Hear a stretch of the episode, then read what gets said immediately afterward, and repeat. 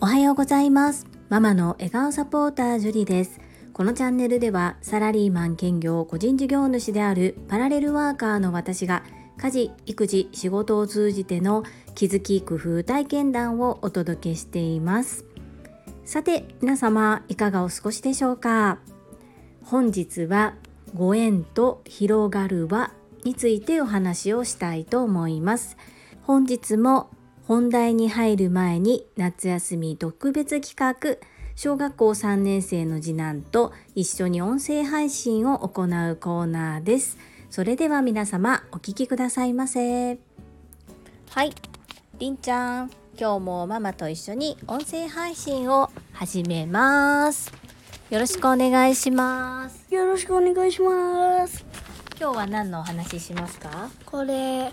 その前にさ、今日ママ会社にいた時にお仕事してた時に聞いてる、うん。うんあのゴロゴロゴロゴロなっててめっちゃ怖がってんけどさ、うん、りんちゃんどうやった？うん。えー、知らないです。泣けなかった？りんちゃんところ。怖いね。そうやんな。やっぱ怖いよな、うん、今日でもママがお迎え行った時さ、うん、ゴロゴロゴロゴロゴロゴロゴロってなってどう思った？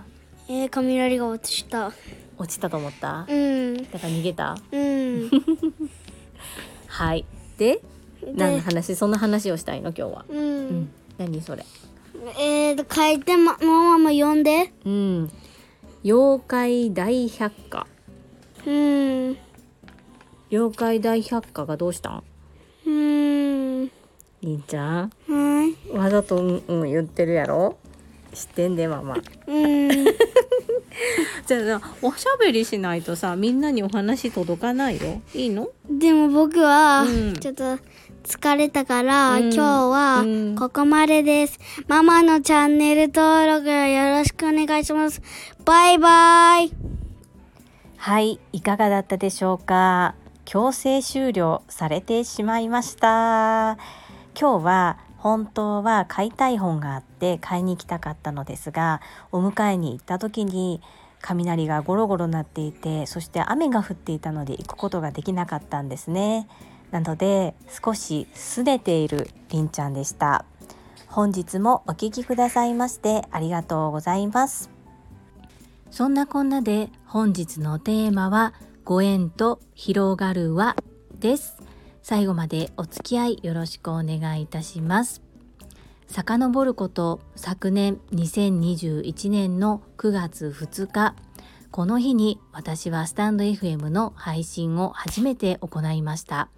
スタンド FM で配信を行ったそのきっかけは Voicy チャンネル「世界はあなたの仕事でできている」の朝倉千恵子先生が自分の声を録音して聞いてみるととても勉強になりますよということを番組内でおっしゃったことがきっかけでした。どうせ収録するのであれば一人で聞き返すのではなくためになることそして自分の経験談などをお話ししてみる外に向かってアウトプットしてみるっていうことをやってみようと思ったのがきっかけです。そして最初に私が決めた目標は毎日続けるということです。この毎日続けるっていうのがとても難しいことであり継続は力なりと言われるのがよくわかるなーっていうのを実体験で感じております。そんな中特に誰に宣言することもなく細々と続けていたのですが第150回ぐらいの放送でなんと朝倉千恵子先生に私のこのスタンド FM の配信を Voicy 内でご紹介いただける場があり現在に至っております。そこで朝倉応援団員の優しい皆様が少しずつ私の配信を聞いてくださるようになりさらにいいねもいただける。そしてここ最近ではたくさんのコメントをいただけるようになりました。これがきっかけで私はまだ TSL 熟成でないにもかかわらずすでに先輩の TSL トップセールスレディ育成塾の塾生卒業生でいらっしゃる方々からもフォローいただいたり聞いていただいたりコメントをくださったりと少しずつ輪が広がっております。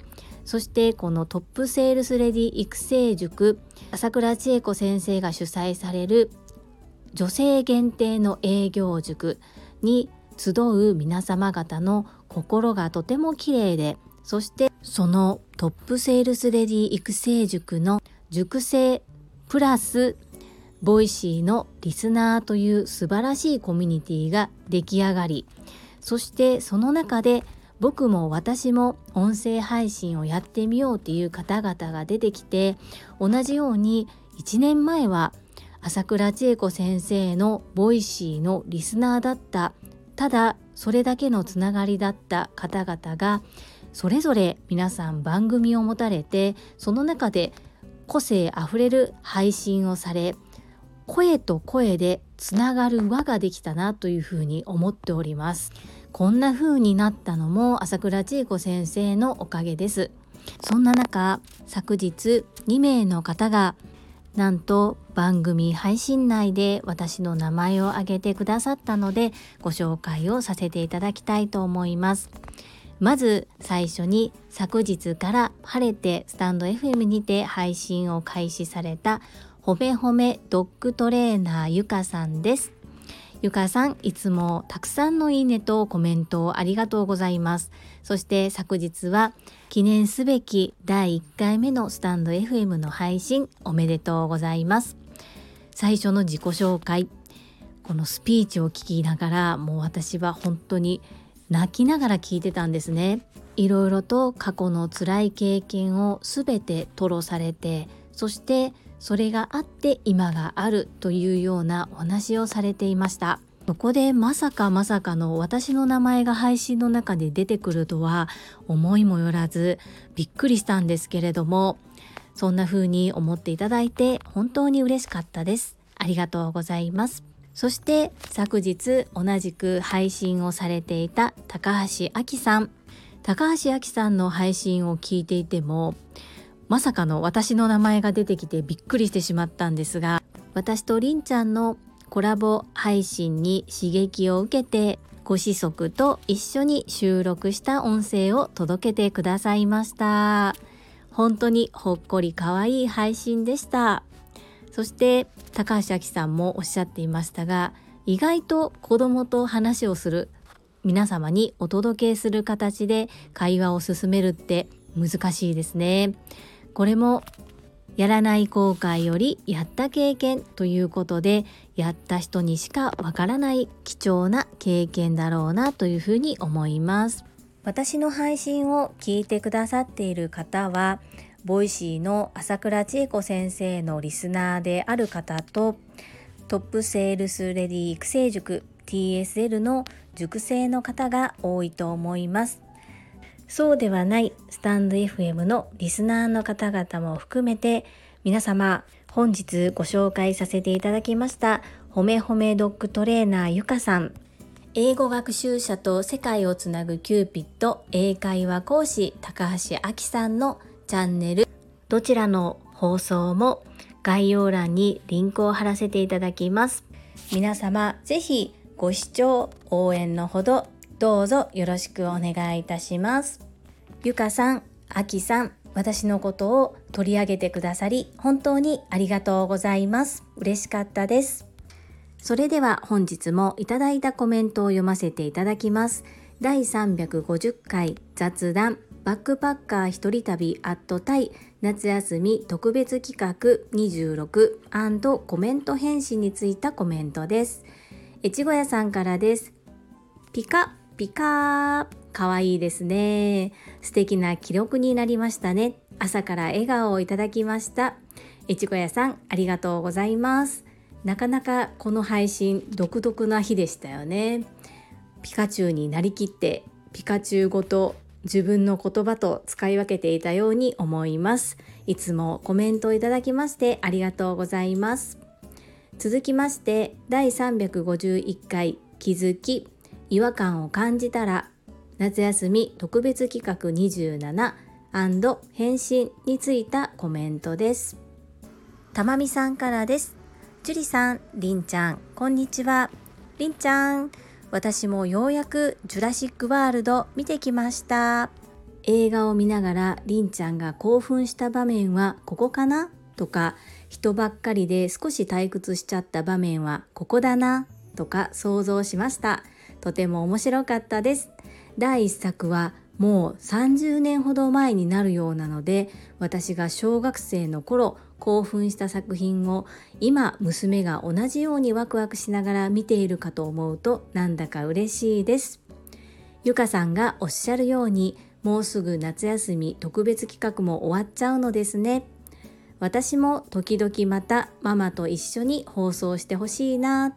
りんちゃんにリクエストしたいです。たまみさんコメントありがとうございます。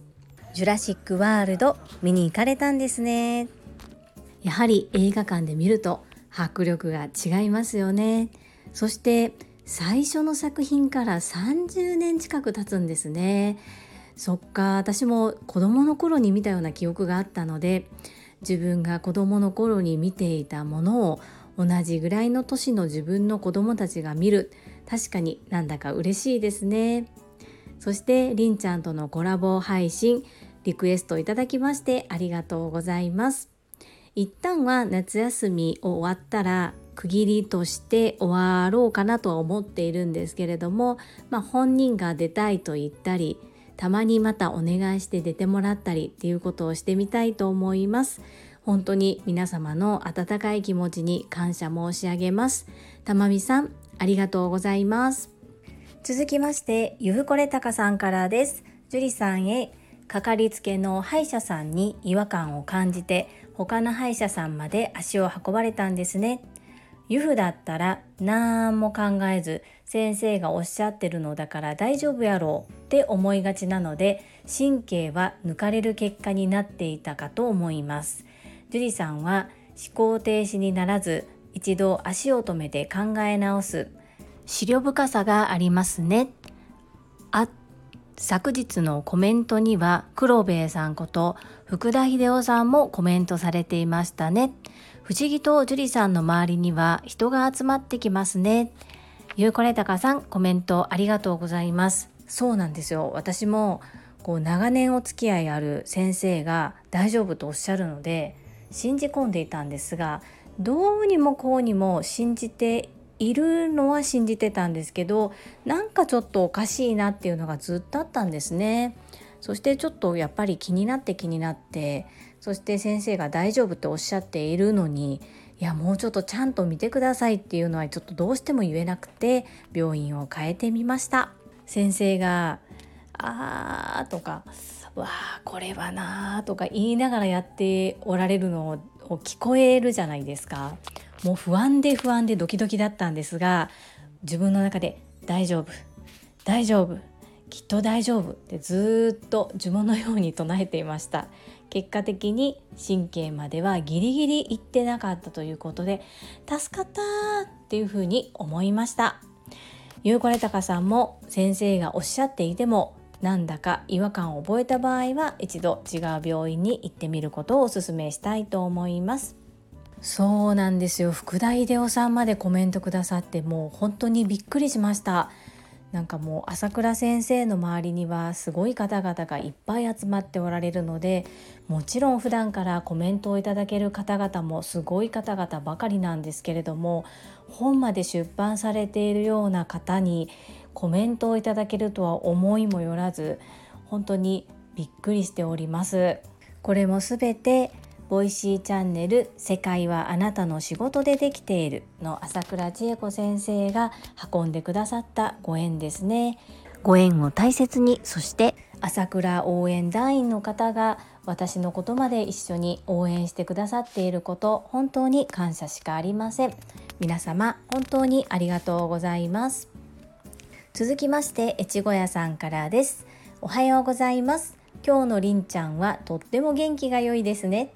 おじさんも元気をいただきました。歯医者さんずっと付き合っていたところを変えるのは勇気がいりますよね。でも大事に至らず本当に良かったですね。越後屋さんコメントありがとうございます。はい。今回りんちゃんとっても元気でしたね。元気なのか元気じゃないバージョンで来るのか本当にこうポチッと収録ボタンを押すまでわからないです。これもまた楽しみの一つでもあります。歯医者さんを変えるの本当に勇気がいりました。ですがまあ少し実家寄りの距離だったのでまあ、実家へも近いんですけれどももう少し通いやすいところを選んだというふうに前向きに捉えております。お気遣いいただきましてありがとうございます。続きまして福田秀夫さんからです。樹里さんこんにちは。りんちゃんの英語の発音バッチリですね。歯医者さんってあのドリルで削る音を聞いているだけでゾッとします。高校1年生の冬今でも忘れません。当時は麻酔をすることなく神経を抜いていたので痛いのなんの神経を触れるだけで痛いのにさらにグリグリされて抜かれるわけです。今なら絶対にありえないことですが昭和の時代はそれが当たり前だったんですよね。私も定期検査を兼ねて歯医者に行ってきます。福田秀夫さん連日のコメント投稿ありがとうございます。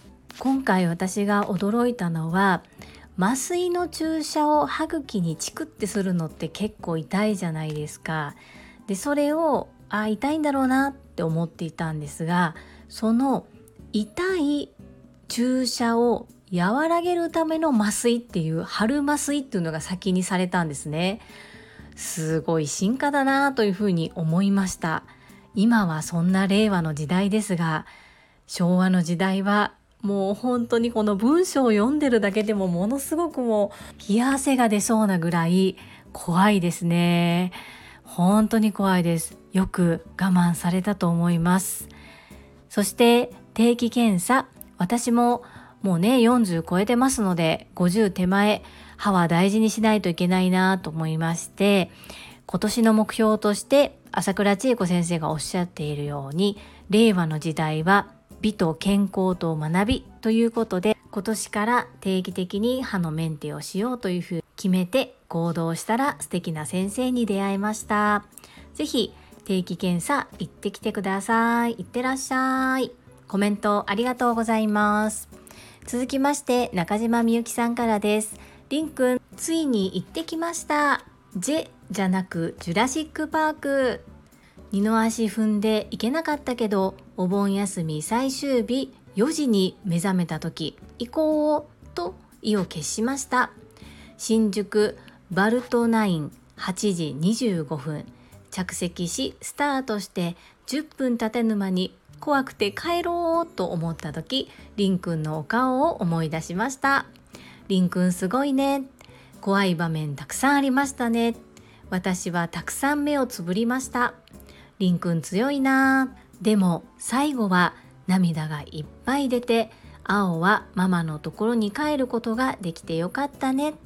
りんくん素晴らしい映画をご紹介してくれてありがとうございました。恐竜かわいいね。次回も見に行きたいです。中島みゆきさん、本当に愛あふれるメッセージありがとうございます。ビクッとするシーンがあったり本当にリアリティ溢れていて怖いですよね。私も怖かったです。目を何度もつぶりましたっていうのがすごくよくわかります。ですがストーリーも良かったと思いますし特に子育て経験のあるお母さんにとってはいろいろとグッとくるものがあったのではないでしょうか。なんだかりんちゃんの発言があったから中島みゆきさんをジュラシック・ワールドの映画に連れて行かせてしまったのかなとも思いますが同じ映画を共有できて嬉しいです。ありがとうございます。皆様本日もたくさんのいいねとコメントありがとうございます。本当に感謝しております。とっても嬉しいです。皆様最後までお付き合いくださりありがとうございました。最後に一つお知らせをさせてくださいタレントのエンタメ忍者みやゆうさんの公式 YouTube チャンネルにて私の主催するお料理教室ジェリービーンズキッチンのオンラインレッスンの模様が公開されております動画は約10分程度で事業紹介、自己紹介もご覧いただける内容となっております。概要欄にリンクを貼らせていただきますので、ぜひご覧くださいませ。それではまた明日お会いしましょう。素敵な一日をお過ごしください。ママの笑顔サポータージュリでした。